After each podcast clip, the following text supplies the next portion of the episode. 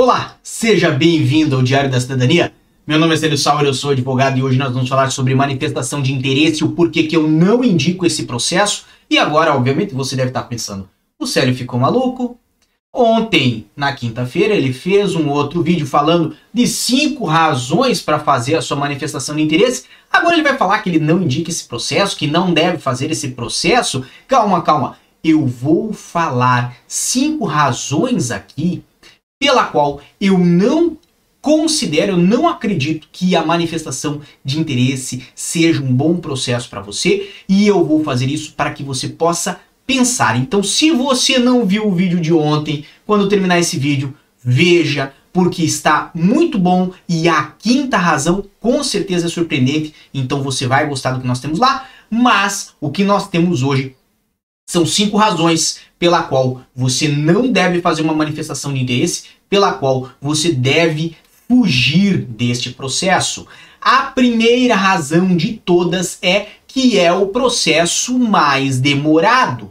Não é segredo, já falamos diversas vezes neste canal, que o processo de manifestação de interesse toma em média de 12 a 24 meses, sendo que Neste último ano, em 2020, este processo para muitas pessoas tomou um grande tempo a mais. Muitas pessoas estão há mais de 36 meses à espera da conclusão do processo de manifestação de interesse. Então, este de todos é já o primeiro motivo pelo qual eu considero que você deve fugir desse processo. Mas não somente isso, temos a situação número 2, que é um processo que não lhe legaliza imediatamente. Ou seja, durante todo o período que você estiver com uma manifestação de interesse, você vai sim estar ilegal em Portugal.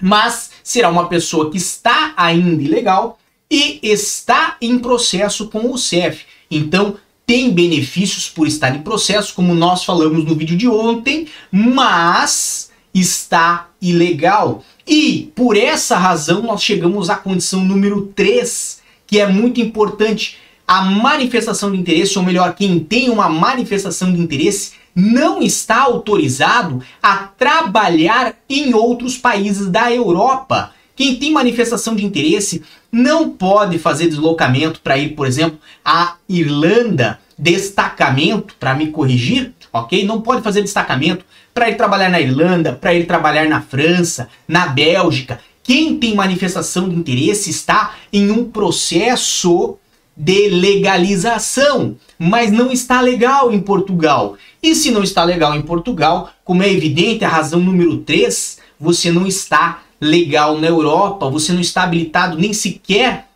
a, a residir em Portugal, então quanto menos estaria autorizado a trabalhar e viver em outros países da Europa. Então não caia nessa cilada.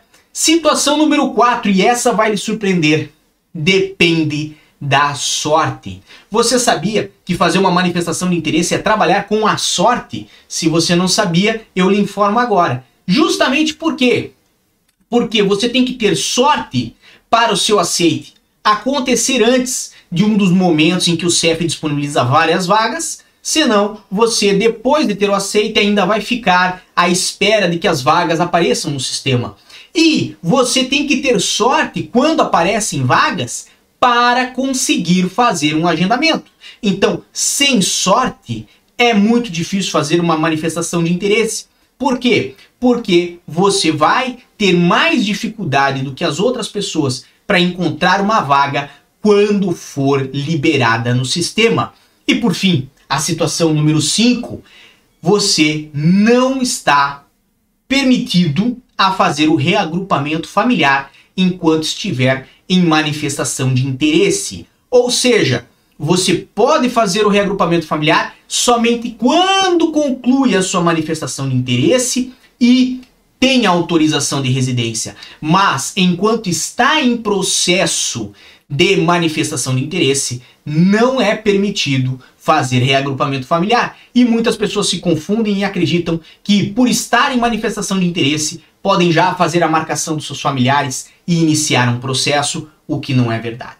Então, por essas cinco razões, este é um processo que eu não indico. Como é evidente, é o processo mais demorado e já falei com uma primeira razão e esse talvez é o motivo principal. Com certeza existem outros tantos processos aqui em Portugal, dentro da lei de estrangeiros, que você pode se beneficiar em ter uma autorização de residência de uma forma muito mais simples, muito mais rápida. Lembrando sempre que também existem os vistos para vir a Portugal e, neste caso, antes de vir a Portugal, você tem a condição já de antecipar a sua legalização e quando chegar aqui de forma legal, fazer antecipadamente, ou melhor dizendo, fazer de uma forma acelerada a sua legalização, seja por trabalho, seja por estar a trabalhar numa empresa ou com a sua própria empresa. Tá bem?